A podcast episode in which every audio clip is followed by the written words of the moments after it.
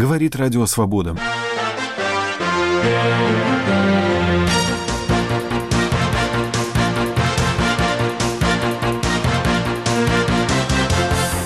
Споры после саммита, появится ли Владимир Путин в Вашингтоне. США ни в настоящем, ни в будущем не признают попытку России аннексировать Крым. Раскол в «Единой России». Наталья Поклонская поссорилась с однопартийцами. Она политик. Чуждый мне, но у нее в партии больше политиков нет.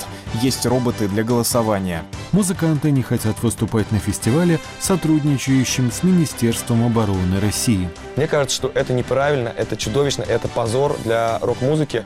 Эти и другие сюжеты в программе «Итоги недели» Радио Свобода.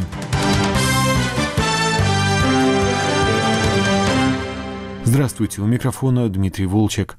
В ночь на 28 июля мы узнали печальное известие. На 86-м году жизни умер писатель Владимир Войнович, автор романов о солдате Чонкине, антиутопия Москве 2042 года и других знаменитых книг. Слово Борису Парамонову.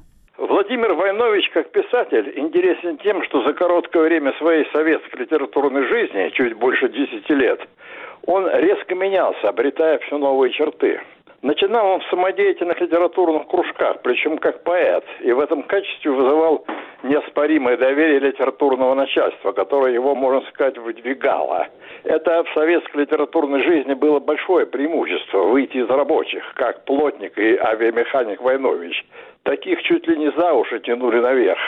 И начал Войнович с большого как раз советского успеха. Его песня о космонавтах стала почти что официальным их гимном. На пыльных тропинках далеких планет останутся наши следы. На телевизионных встречах с космонавтами он непременно присутствовал вместе с Гагариным и Читовым. И вот тут Войнович в первый раз удивил. Вместо того, чтобы стать советским поэтом-песенником и в этом качестве стяжать дальнейшие успехи, он стал писать прозу. Причем первая его повесть была даже не из заводской жизни, а сельской, как э, в первой его напечатанной вещи повести «Мы здесь живем». Затем последовали «Хочу быть честным», «Два товарища». И среди этих текстов замечательный рассказ «Расстояние в полкилометра». Вещь, можно сказать, философическая, в тонах экзистенциализма, хотя повествовавшая, опять же, о деревенских людях. Этого Войновича уже никто бы не назвал писателем рабочей темы. Это было уже серьезно, очень серьезно. И приобретя такой авторитет одного из лучших молодых писателей оттепельной поры, Войнович и на этом не остановился. Он стал правозащитником, оппонентом власти. При этом не только выступал против всякого рода советских беззаконий, но и писать стал вещи по тем меркам не советские, иногда же и прямо антисоветские, как документальная повесть «Иванкиада». Его стали преследовать не только за правозащитную деятельность, но и за его писательство, вершиной которого тогда стал изданный на Западе роман «Приключения солдата Ивана Чонкина». Это уже несомненная новая русская классика. Рабочий паренек и советский писатель Войнович стал замечательным сатириком, а сатира тогда могла быть только антисоветской. Изгнанный из Советского Союза, Войнович с тем большим упорством продолжал эту линию. Написал сатирические романы «Монументальная пропаганда», «Москва 2042 года» и снова в ряду этих новых, можно сказать, монументальных вещей выделился небольшой рассказ путем взаимной переписки, опять же, экзистенциального звучания сочинения. Не злодеяние власти, а исковерканный всем строем советской жизни простой человек. Вот что было поистине новым в этой литературе. Но Очонкин предстал бесспорным русским архетипом. Этот образ навсегда останется в русской литературе и в русском духовном обиходе. Место в литературе Войнович занял прочное. Он новый ее классик. Оспаривать его в этом качестве невозможно. И как ожидаем от классика, он пишет о своей жизни. Замечательный текст «Автобиография». Но не только литературой своей Войнович взошел в русский духовный строй. Не только этим важен для России. Он явил столь необходимый в России новый тип человека. Человека демократического сознания и характера. Причем такой характер даже важнее для России, чем те или иные литературные достижения. Замечательных писателей в России много, но вот прирожденных и стойких демократов драматически не хватает. А в таком характере важнейшая неуживчивость, способность спорить, не поклоняться авторитетам, настаивать на своем – скажем, даже больше, готовность к скандалу. Таким великолепным скандалистом был Владимир Войнович. Поистине новый русский среди не в меру смирных русских людей. О Владимире Войновиче говорил Борис Парамонов.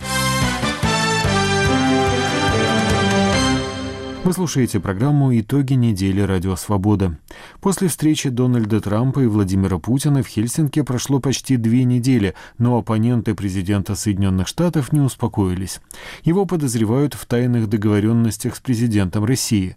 Эти подозрения усилились после того, как один из свидетелей по делу о предполагаемом сговоре кандидата Трампа с Кремлем заявил, что был свидетелем компрометирующего разговора.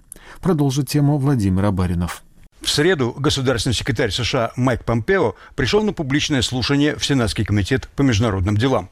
Открывая заседание, председатель комитета республиканец Боб Коркер обозначил его повестку. На прошлой неделе президент Трамп провел саммит с президентом Путиным, который нарушил основные международные нормы посредством своих действий по захвату Крыма, вмешивался в выборы, включая наши, поддержал бесчеловечный режим Асада в Сирии, применил химическое оружие, чтобы отравить российского агента и его дочь в Соединенном Королевстве, оккупировал часть территории Грузии, продолжает нарушать договор о ракетах средней и малой дальности, взламывал по имеющимся сведениям сведениям, инфраструктуру США, перечень можно продолжать, и вы его знаете. Майк Помпео в своем вступительном слове постарался смягчить настрой законодателей. Специально к слушанию Госдепартамент приурочил публикацию так называемой Крымской декларации. Сегодня администрация Трампа выпускает документ, который мы называем Крымской декларацией. Я не буду зачитывать его полностью, он уже обнародован. Но в нем есть такие слова. США призывают Россию уважать принципы, которых, по ее давним заверениям, она придерживается, и прекратить оккупацию Крыма. Конец цитаты. Хочу заверить комитет, что США ни в настоящем, ни в будущем не признают попытку России аннексировать Крым. Мы и наши союзники, партнеры и международное сообщество поддерживаем друг друга в своих обязательствах по отношению к Украине и ее территориальной целостности. Санкции, связанные с Крымом, не будут отменены, пока Россия не вернет контроль над Крымским полуостровом Украине. Российское посольство в Вашингтоне ответило на декларацию заявлением в Фейсбуке. С декларациями и заявлениями по Крыму Госдеп выступает ежеквартально. Ничего нового мы не услышали. Только убедились, что партнеры живут в иной реальности. На слушании в Сенате демократ Боб Менендес безуспешно пытался добиться от госсекретаря четкого ответа на вопрос, о чем говорили президенты с глазу на глаз. Господин госсекретарь, когда президент встречается наедине с президентом uh, Путиным, это дает возможность подконтрольным Кремлю средствам информации представить свою версию случившегося не только американскому народу, но, похоже, и членам его собственного кабинета.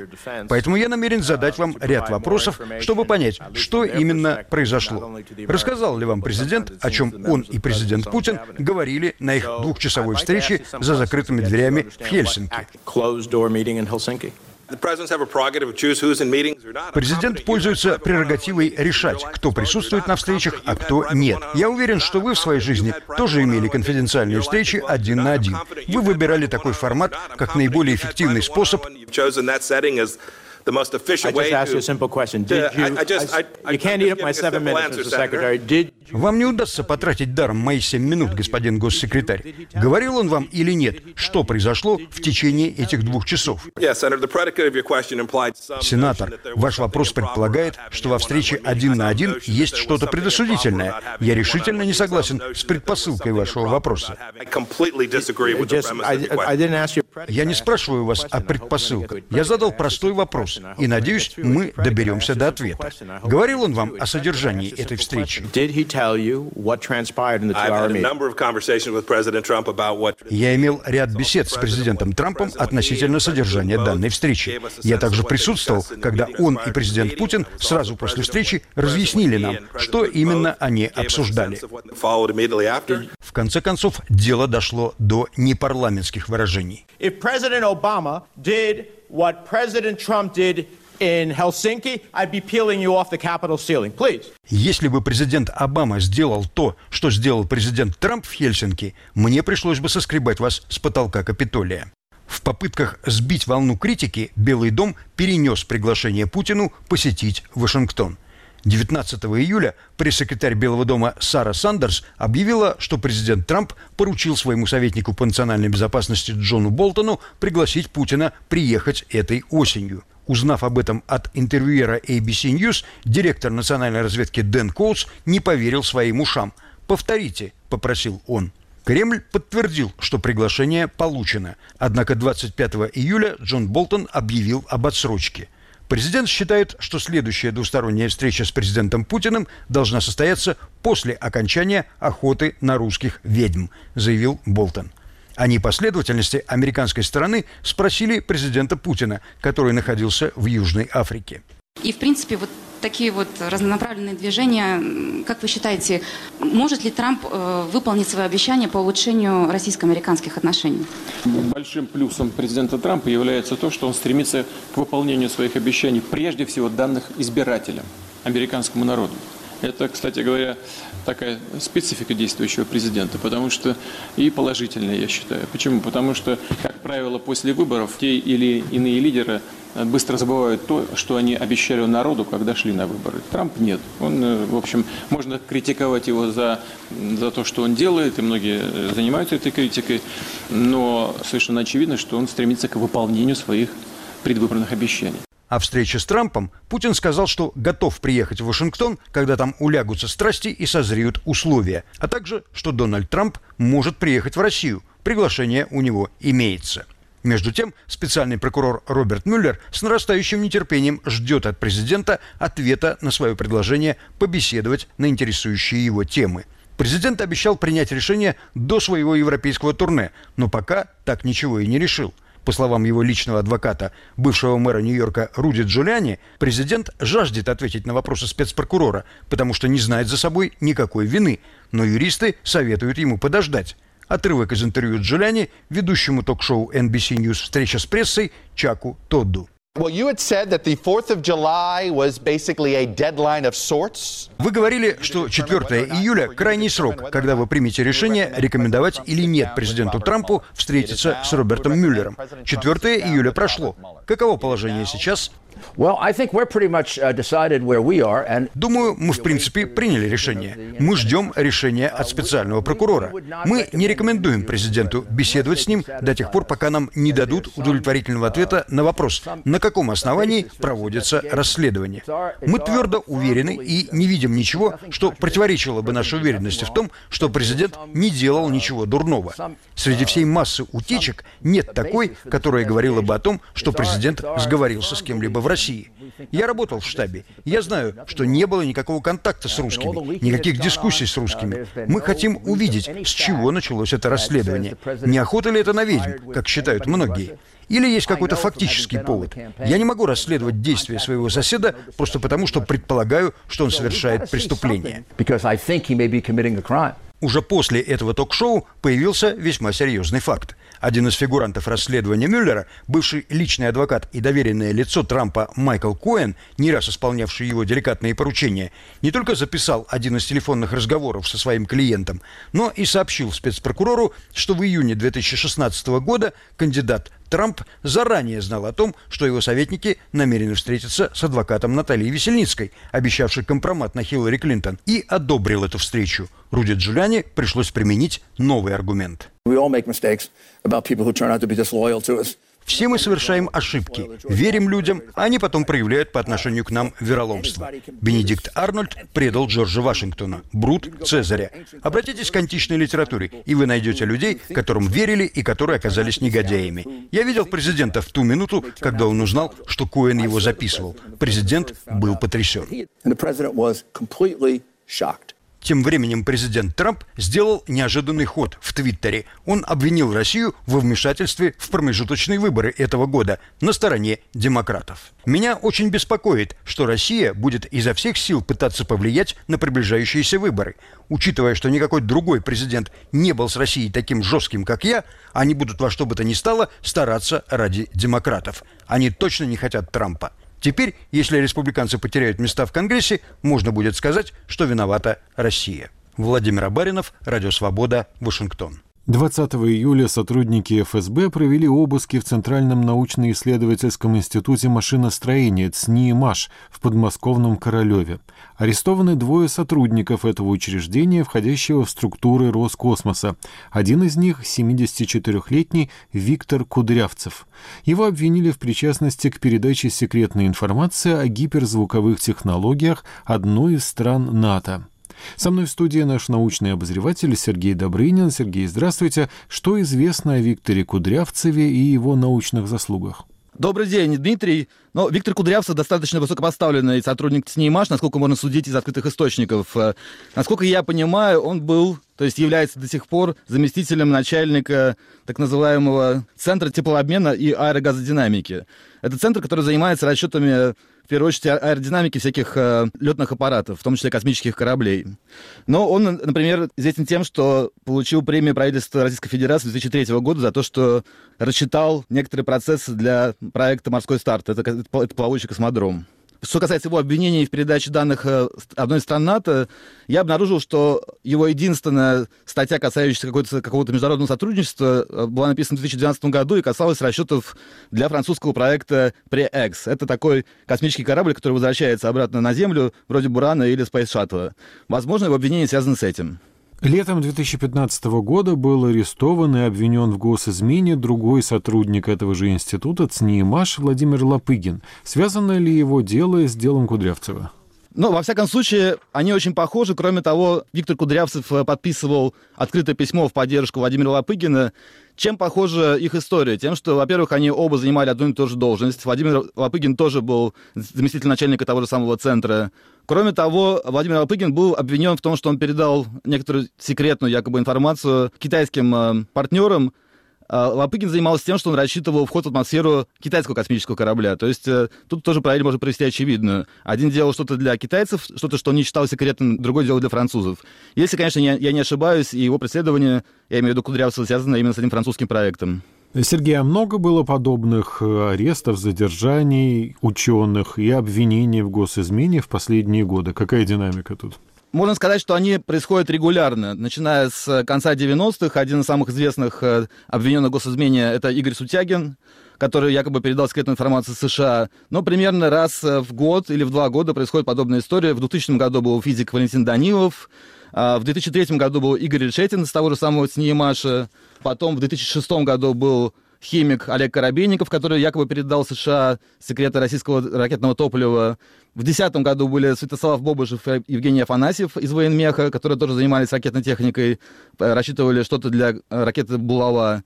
И вот в 2015 году был Владимир Лапыгин. То есть мы видим, что примерно каждые 2-3 года происходит подобная история. Но много говорилось еще в связи с предыдущими арестами, что такие дела могут быть связаны с тем, что во всех этих э, оборонных институтах сохранились первые отделы, сохранились э, сотрудники ФСБ, которые должны как бы курировать эти институты. И время от времени им нужно показывать, что они для чего-то нужны. То есть, что на самом деле секреты утекают, и вот мы ловим людей, и таким образом стоим на страже Родины. Что происходит на самом деле в деле э, Кудрявцева, пока неизвестно, будем ждать развития событий. Сергей, ну вполне возможно, что журналисты вообще о некоторых подобных делах ничего не знают. Безусловно, например, в случае с э, делом Виктора Кудрявцева считается, то есть э, ходят такие слухи, что о нем стало вообще известно только по причине того, что Дмитрий Рогозин, новый глава Роскосмоса, а СНИИМАРШ, это главное предприятие Роскосмоса, решил об этом публично рассказать. Вполне возможно, что на самом деле таких обвинений, которые ставятся под грифом совершенно секретно, намного больше, мы о них ничего не узнаем. Спасибо, я благодарю научного обозревателя «Радио Свобода» Сергея Добрынина. Обзор блога в программе «Итоги недели» посвящен расколу в «Единой России». Наталья Поклонская, единственная из депутатов партии власти, проголосовавшая 19 июля против повышения пенсионного возраста, и Сергей Железняк, один из тех, кто сознательно прогулял голосование, подверглись внутрипартийной обструкции, причем с разным результатом. Железняк написал заявление о сложении полномочий заместителя секретаря Генсовета партии, но, кажется, вовсе выходить из нее не намерен. Поклонская, который лидер фракции Сергей Неверов посоветовал подумать о сдаче мандата, отказалась покинуть партию. «Мне доверили участок работы, меня избиратели выбрали, мне руководство доверило ту работу, которую я сегодня выполняю по совести, поэтому нет», — сказала она журналистам. В среду депутаты сорвали заседание комиссии по контролю за достоверностью сведений о доходах и имуществе депутатов, которую возглавляет бывший крымский прокурор. Из 17 членов на заседании явились только двое – депутаты от КПРФ и «Справедливой России». О том, что демарш Поклонской и Железняка – отражение раскола в «Единой России», пишут даже прокремлевские политологи.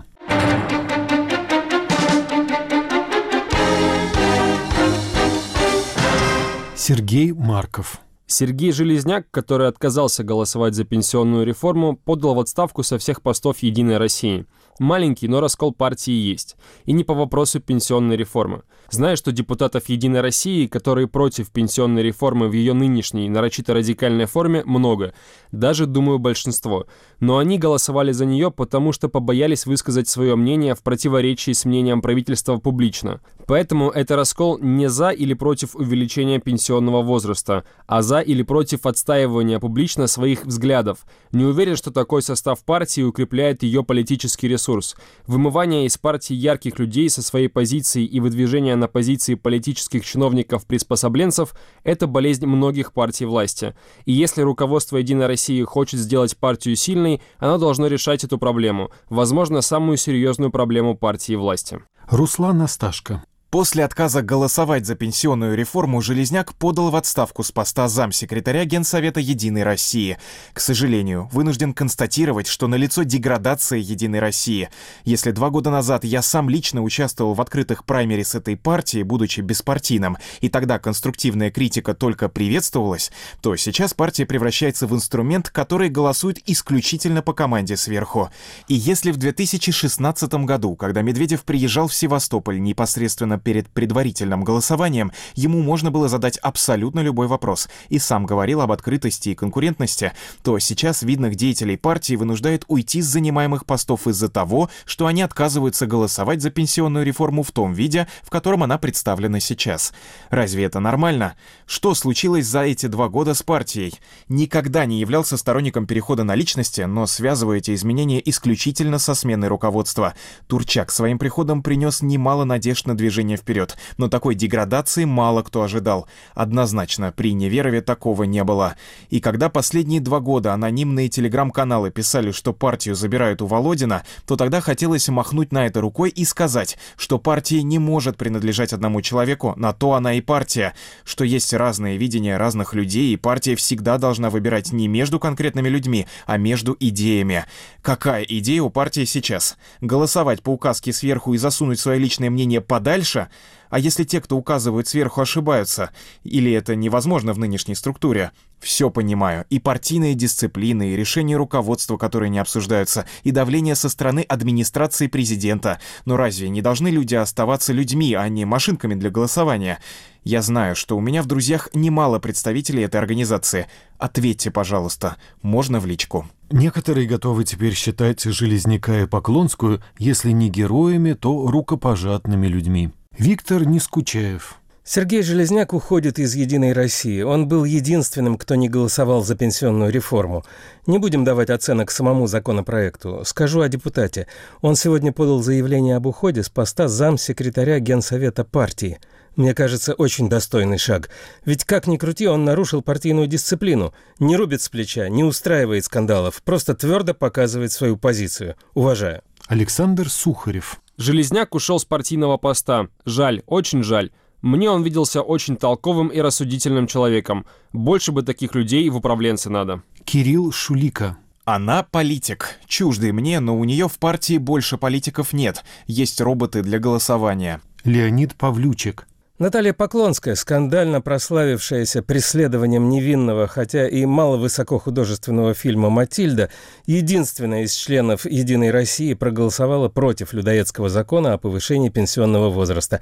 Ей грозят нешуточные санкции со стороны сервильного большинства. И если вся фракция «Единой России» против Поклонской, то в данном конкретном случае я за нее. Николай Стариков. Во всей фракции «Единая Россия» в Госдуме нашелся только один мужчина – это Наталья Поклонская.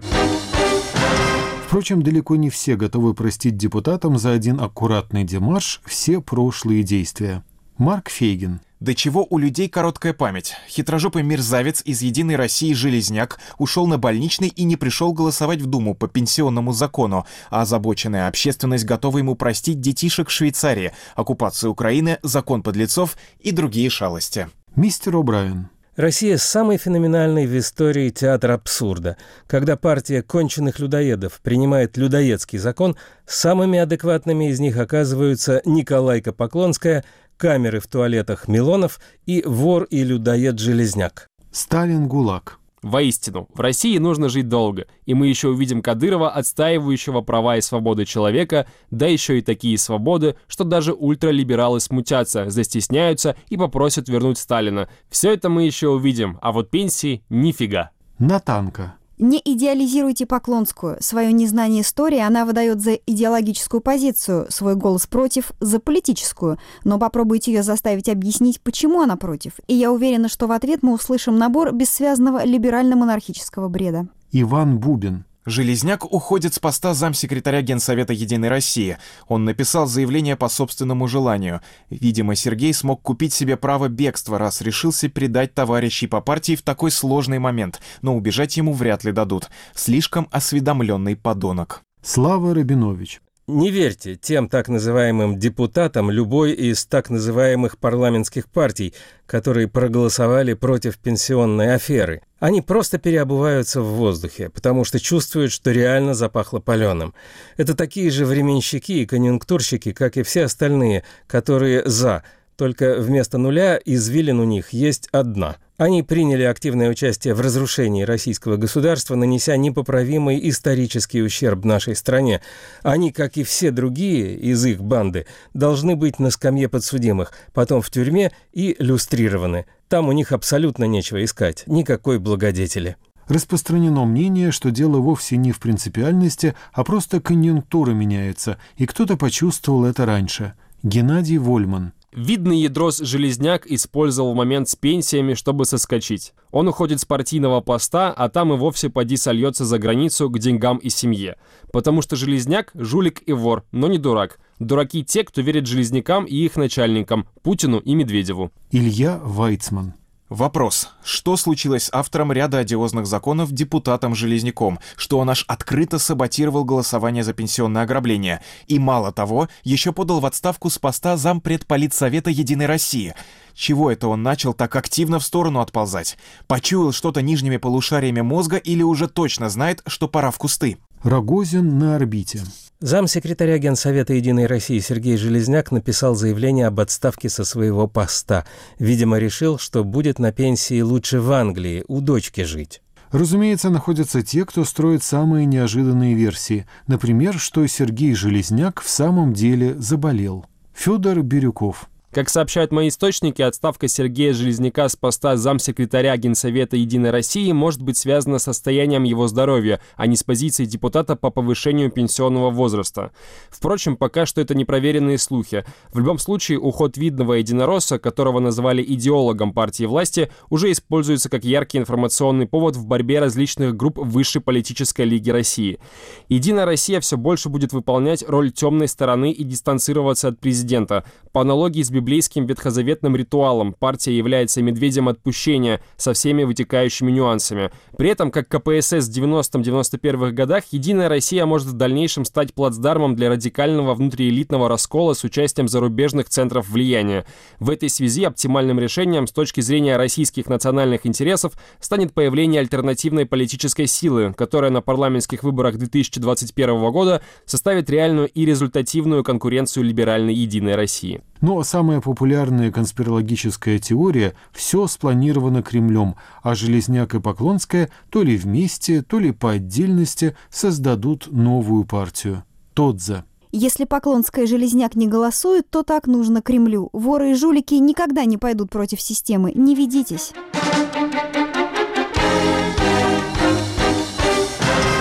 Обзор блогов подготовила Светлана Павлова. Вы слушаете программу «Итоги недели. Радио Свобода». На очереди наша рубрика «Телерейтинг». Я приветствую обозревателя «Новой газеты» Славу Тарощину. Слава, ну, самая интересная, наверное, интрига этой недели – это раскол в «Единой России», где депутаты Поклонская и Железняк недовольны пенсионной реформой, но, наверное, об этом телезрителям ничего или почти ничего не сообщают.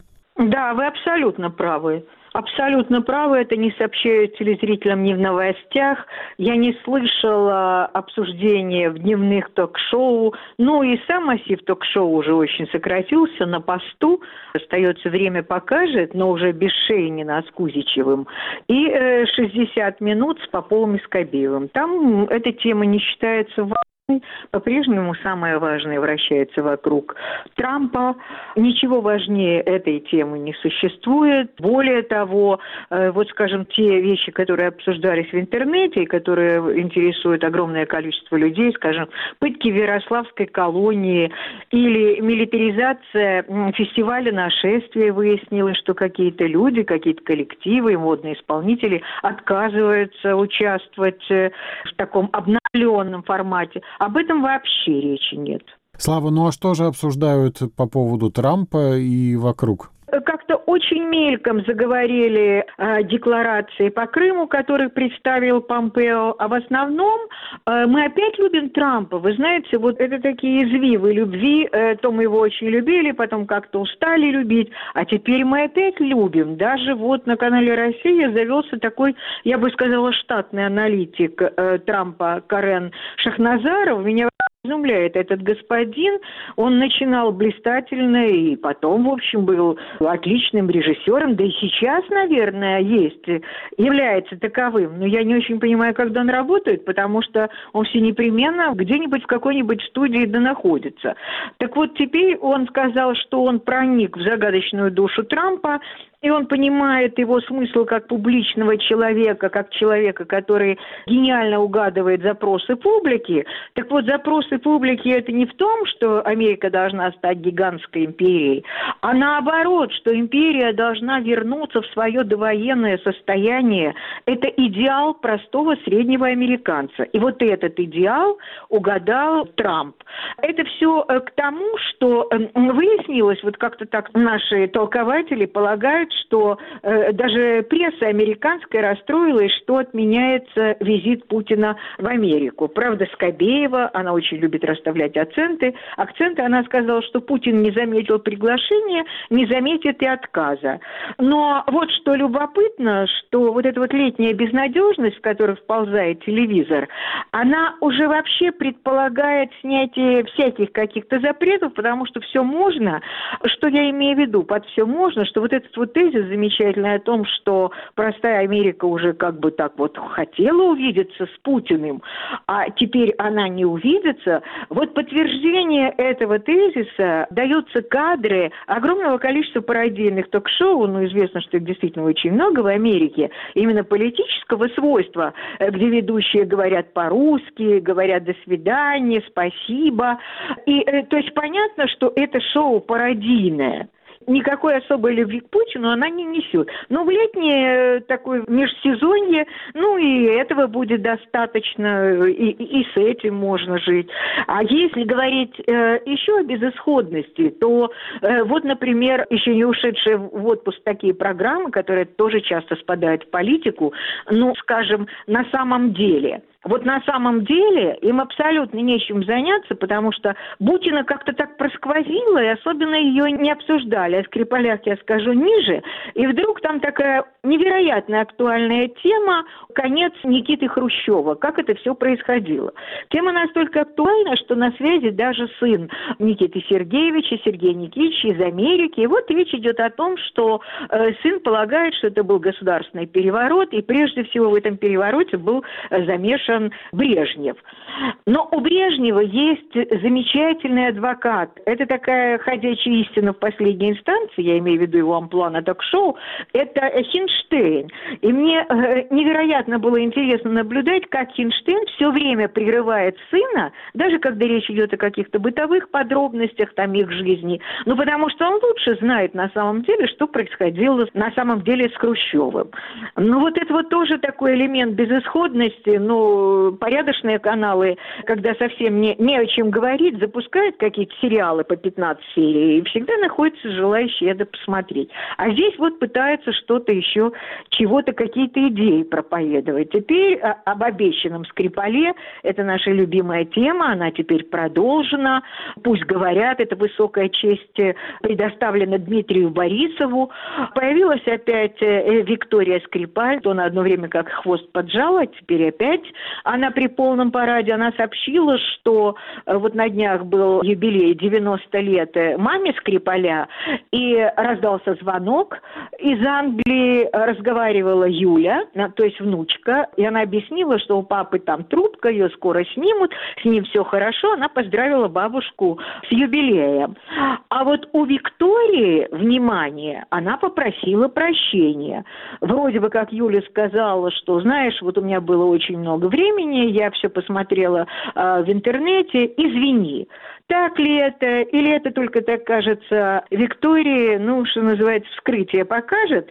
А вот еще одна примета безысходности – это процветание господина Караулова в качестве ведущего эксперта, потому что этого ведущего эксперта уволили отовсюду, включая даже, ну, такой не самый плодородный канал «Пятый Питерский». Вот теперь его пригрели на первом, он главный консультант по Скрипалям, к нему обращается с большим пиететом Дмитрий Борисов и говорит, ну, объясните, а что это все значит? Э, и тут Караулов раздувается до немыслимых размеров и говорит, ну, разве вы не понимаете, это Лондон отвечает Первому каналу. Ну, и дальше все в таком же духе, и дальше речь идет о том, что, а, а вообще вот он как бы, так я поняла, во всяком случае, то есть Караулов, то есть главный эксперт по Скрипалям считает, что Скрипаля старшего уже нет живых, иначе бы, ну, его как бы представили на, на суд Божий. Ну, вот так вот выглядит э, летний эфир. Я думаю, что где-то начало августа эти э, ток-шоу затухнут. И вот тогда будет светлое будущее в виде сериалов. Тем более, что сериалы тоже очень полезные. Вот тема-то пенсии продолжается. Она ведется очень бурно. И тут уже главный специалист Малахов, который тоже пока не уходит в отпуск. И у него был один выпуск совершенно выдающийся в том смысле, что если допустить что у него там после 17 эфир, и этот эфир абсолютно доступен для младших средних школьников, им предоставят возможность увидеть студии, ну, практически, извините, практически аналог гинекологического кабинета. Потому что сейчас ведь у нас главный лозунг, что после 60 жизнь только начинается, и девушки-то все должны рожать и в 60, и в 70. И вот одна из таких девушек, это жена какого-то существа, который называется Гоген Солнцев, существу 37 лет, а девушке, я поняла, ближе к 70. И вот в студии э, этой девушки делали УЗИ, осматривали ее. Попутно, опять же, извините за подробности, выяснилось, гинеколог удивленный сказал, так у вас же матки нет, как вы будете, мол, рожать? Ну, на что она сказала, да, как-то так вот удивилась, что у нее нет матки. Но потом стало ясно, что медицина так шагнула вперед, что и без матки можно рожать, и в 70, и 80. Так вот, продолжая свою мысль, закольцовывая этот сюжет, хочу сказать, что на Первом канале идет сериал «Алхимик», ну, такой забористый сериал с хорошими актерами, э, где ищут и, кажется, уже нашли эликсир вечной молодости. Так что Малахова еще хватит надолго работы. Спасибо, Слава. Это была рубрика «Славы Тарущины» и телерейтинг.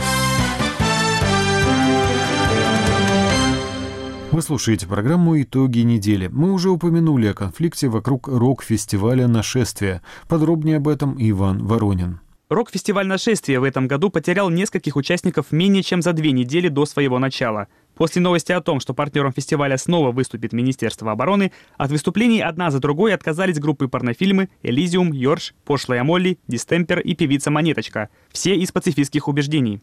В обращении к поклонникам в социальных сетях участники группы «Порнофильмы» объяснили отказ тем, что главным условием приезда исполнителей на фестиваль было отсутствие на нем пропаганды милитаризма.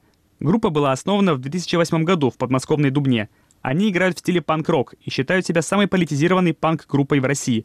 В текстах пацифизм и пропаганда здорового образа жизни. Солист группы Владимир Котляров заявил Радио Свобода, что претензий к фестивалю и оргкомитету у них нет. Это дело принципа. В какой момент и кому именно в группе пришла мысль отказаться от участия? Как вас приглашали на фестиваль? В нашей группе все придерживаются одинаковых убеждений на этот счет. Мы все э, глубоко пацифисты, и поэтому у нас даже не возникло разногласий, когда мы приняли решение отказаться от участия в фестивале. И точно так же мы отказывались в прошлый и в позапрошлый год, когда нам предлагали играть на нашествии. Все дело как раз в присутствии на фестивале экспозиции, или как это назвать, а, демонстрации военной техники. А, ну, у нас даже есть песни на эту тему, несколько песен. Есть песня «Пьяный контракт», про историю с танками на фестивале. На наш взгляд, это очень абсурдно. Каждые несколько лет э, у фестиваля нашествия практически полностью обновляется команда организаторов, приходят новые люди, и у каждого из них свое видение того, каким должен быть фестиваль. Соответственно, они формируют политику фестиваля. И когда-то предыдущая команда организаторов решила, что фестивалю необходимо сотрудничество с Министерством обороны. Они, как люди, которые прежде всего думают о каких-то коммерческих успешных да, а, решениях, они подумали, что это интересная вещь. То есть никакими идеями не руководствуясь, просто вот появилась возможность сделать на, на фестивале там авиашоу.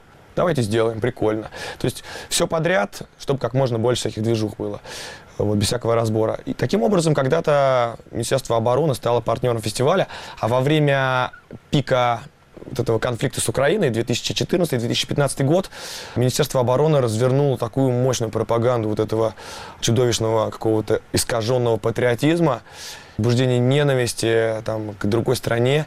То есть Настолько это было абсурдным и чудовищным, потому что мы привыкли видеть рок-музыку такой, какая она во всем мире. Когда все люди братья, когда рок всегда против войны.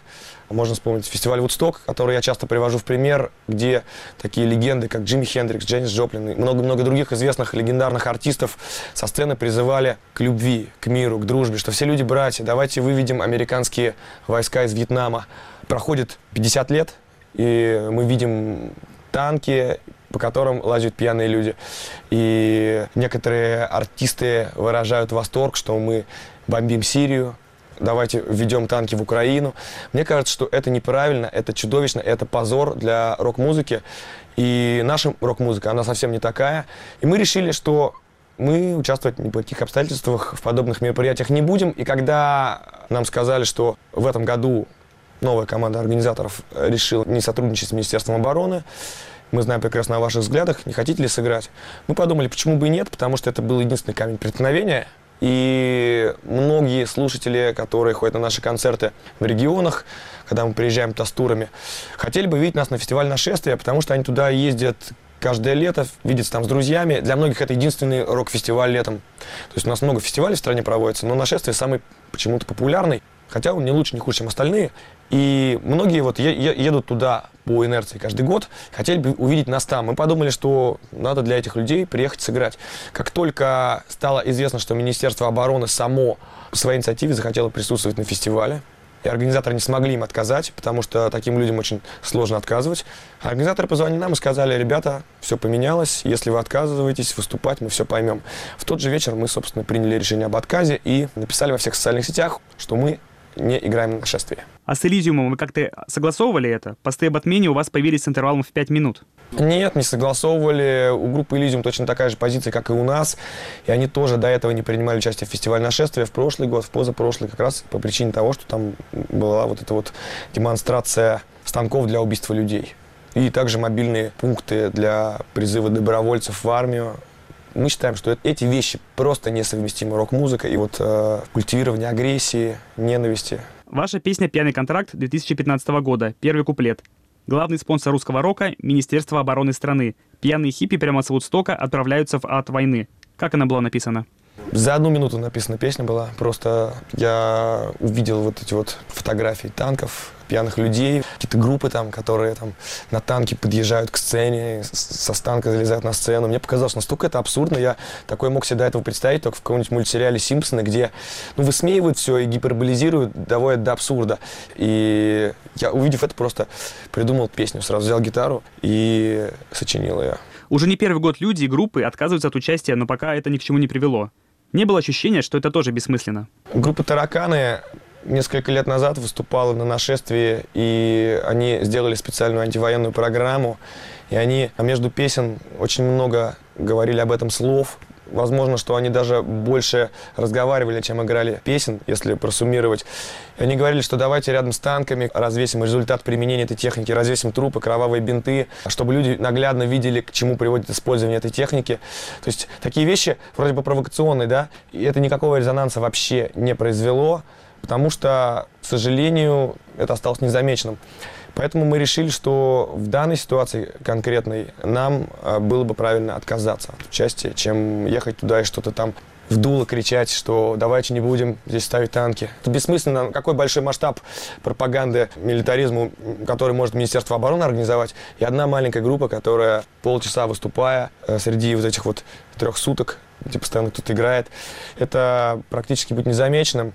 Поэтому мы решили, что в данной ситуации мы лучше свою позицию выразим через отказ. В этом году гораздо больше групп присоединились к этому бойкоту, и мне кажется, что по сравнению с э, подобными случаями которые проходили пару лет назад, сегодня резонанс гораздо больше, и интереса со стороны средств массовой информации гораздо больше к этому. И очень живо обсуждает рок-тусовка. Она словно раскололась на две части. Одна говорит «молодцы», другая, наоборот, осуждает. Точно так же музыканты. Одни осуждают, другие говорят молодцы. Я считаю, что любую проблему можно решить, и первый шаг к ее решению – это создать некий прецедент, чтобы люди хотя бы начали об этом задумываться и говорить. Если об этом задумываются, если об этом спорят, значит, все-таки что-то может поменяться. На вопросы Ивана Воронина отвечал солист группы порнофильмы Владимир Котлеров. Вы слушаете программу «Итоги недели Радио Свобода». 23 июля в своей квартире в пригороде Парижа была обнаружена повешенной 31-летняя украинка, основательница группы «Фемен», художница Оксана Шачко. В 2013 году после нападений в Украине на представителей феминистского движения Франция предоставила нескольким активистам, включая Шачко, политическое убежище. Основная версия французской полиции – самоубийство, но окончательные выводы будут обнародованы примерно через неделю после медицинской экспертизы. В пятницу в полиции опровергли заявление о найденной предсмертной записке. Продолжит тему Владимир Ивахненко. Тело Оксаны Шачко обнаружили ее французский бойфренд Никола и подруга Мария Сильченко, которые решили взломать двери квартиры художницы после двух дней ее поисков. Полиция сразу же сообщила о найденной предсмертной записке со словами на английском «Вы все фейк». А в Инстаграм Оксаны 20 июля, в день, когда украинку в последний раз видели живой, было опубликовано фото ее картины с такими же словами. Впрочем, как рассказала проживающая в Париже бывшая Фемен Александра Шевченко, информация о прощальной записке не подтвердилась. Это была лишь давняя запись Оксаны в ее дневнике. То, что изначально было распространено в прессе, что якобы она оставила прощальную записку, это оказалось все неправда. Это была ошибка полиции, а и никакой прощальной записки не было. И, соответственно, сейчас э, ну, лично для меня загадок э, еще больше, потому что да, жизнь в Париже ее была очень сложная, очень тяжелая. Но внешне нам всем, ну вот мне лично казалось, последний год ее жизнь в Париже максимально наладилась, потому что вот все-таки у нее наконец-то появилось свое жилье. Она поступила и вот последний год училась в Академии изящных искусств, что тоже давало ей возможность спокойно заниматься творчеством. Еще в школьном возрасте Оксана изучала иконописную технику и во французской столице устраивала в галереях показ своих провокационных картин. Среди ее работ есть изображение Богоматери в Паранже и ангел с автоматом Калашникова. Она часто жила у друзей, а примерно месяц назад переехала в предоставленное властями социальное жилье. По словам Александры Шевченко, пока нет никаких оснований говорить о том, что Оксану могли убить. Официальные выводы полиция объявит после получения результатов медицинской экспертизы. наверное, там где-то еще через неделю, аж потому что сейчас э, лето и в Париже э, все разъехались э, в, уже в отпуск, и, соответственно, людей меньше работает. Просто в целом и как бы работает, двигается медленнее, соответственно, результаты будут позже. Но коалиция не дает никаких ни намеков, но вообще никаких предположений, ну, пока что это не самоубийство. И как бы, как говорят ее э, вот ребята, друзья, которые ближайшие к ней были в последнее время, они тоже как бы ничего о том, что это могло быть убийством, они как бы даже не предполагают. Известно, что за несколько дней до трагедии художница поссорилась со своим парнем. Ее ближайшая подруга Мария Сильченко в комментарии украинскому телеканалу «1 плюс 1» заявила, что Оксана точно ушла из жизни не за этой ссоры. Сильченко считает, что Оксану убил Париж ее энергией в Париже очень сложно. Это не Оксанина среда. Все эти вернисажи, все эти галеристы. Она считала, что это все нечестно, что это все фейковое, что, что люди кого-то изображают, что люди. Она была не такая. Было много причин. Она четыре года не видела маму, или даже пять лет. Она не могла вернуться в Украину. Она была художником, которому было тяжело здесь она думала, что она будет лучше себя чувствовать в 30 лет. В результате она жила в, в нищете, у нее никогда не было денег. Тяжело очень для нее было. Оксана Шачко родом из Хмельницка. Десять лет назад вместе с Анной Гуцел и Александрой Шевченко она основала в Киеве движение «Фемен». В декабре 2011-го под белорусским КГБ в Минске активистка требовала освободить политзаключенных. Спустя несколько месяцев Оксана протестовала в Москве у здания «Газпрома» против шантажа Украины. А во время президентских выборов в России в 2012-м она и еще трое девушек ворвались на избирательный участок, где до этого голосовал нынешний хозяин Кремля. При этом Шачко скандировала «Путин вор». СМИ пишут о самых разных версиях, побудивших Оксану уйти из жизни. Утверждается, что в последнее время она была очень замкнута, открывалась только в творчестве и тосковала по прошлой жизни, бунтарским акциям с Фемен. Этим воспоминаниям посвящено большинство ее последних постов в социальных сетях.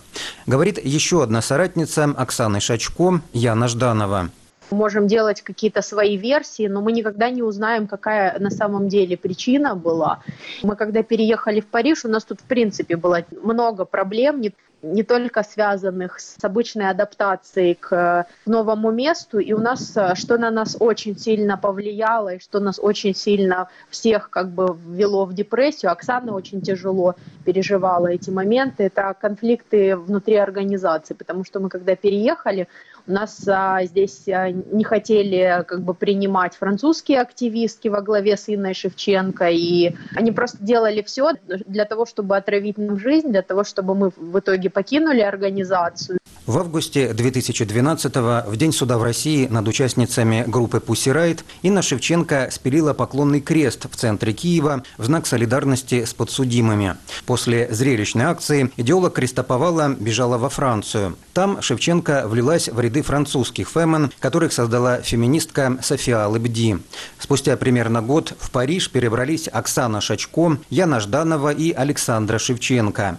Все трое в последний раз участвовали в акции фемен против лидера «Батькивщины» Юлии Тимошенко у Эйфелевой башни в 2014 -м. В этом же году, по словам Александры Шевченко, всех троих выдворили из движения «Фемен Франция». Но это не было связано с акцией против Тимошенко. Действительно, в 2014 году нас э, Фемен Франция во главе с Инной Шевченко изгнали из Фемен. И, в общем-то, когда мы сюда приехали, э, убегая из Украины и спасаясь от, э, от тюрьмы и, возможно, от смерти, они нас не то что не приняли, они, как бы, первый их вопрос, когда мы встретились, был, зачем вы сюда приехали? Едьте куда-то в другую страну, вы конкурентки, и вы нам здесь не нужны. И для меня, и для Оксаны, и для Яны, которая не была основателем, но она активистка, это был огромнейший шок, это было огромное, очень э, серьезное предательство, которого мы не то что ожидать не могли, мы его э, очень тяжело переживали. И для Оксаны это тоже стало очень сильным, очень большим э, моментом, который ее, ну, он всех нас э, сломал на какой-то период уж точно. То есть у всех, у нас троих были серьезные глубокие депрессии, Оказалось, что вот Инна и Фэмон Франция превратили Фэмон в какую-то конкурентную среду, какую-то борьбу за обложки, э, за фотографии, за интервью. Это абсолютно противоположность тому, что мы вкладывали в Фэмен и, и чего мы хотели, когда мы задумывали, когда мы мечтали о международном движении, о хотя бы небольшой организации в Украине. Мы хотели, чтобы это было объединение девушек, где мы все стараемся вместе друг друга поддерживать и совместно делать какую-то важную работу для общества и для друг друга а превратилось все в какую-то карьерную лестницу для Инны Шевченко, для Анны Гуцел. Еще одна основательница Фемен, Анна Гуцел, в 2013-м также бежала из Украины после репрессий и некоторое время жила во Франции и Швейцарии, а после революции достоинства вернулась в Украину. Сейчас Анна Гуцел работает в столичном пиар-агентстве и не исключает создание женской политической партии. Владимир Ивахненко для Радио Свобода, Киев. Программа «Итоги недели Радио Свобода» подошла к концу. Ее подготовили продюсер Юлия Голубева и редактор Дмитрий Волчек. Всего доброго.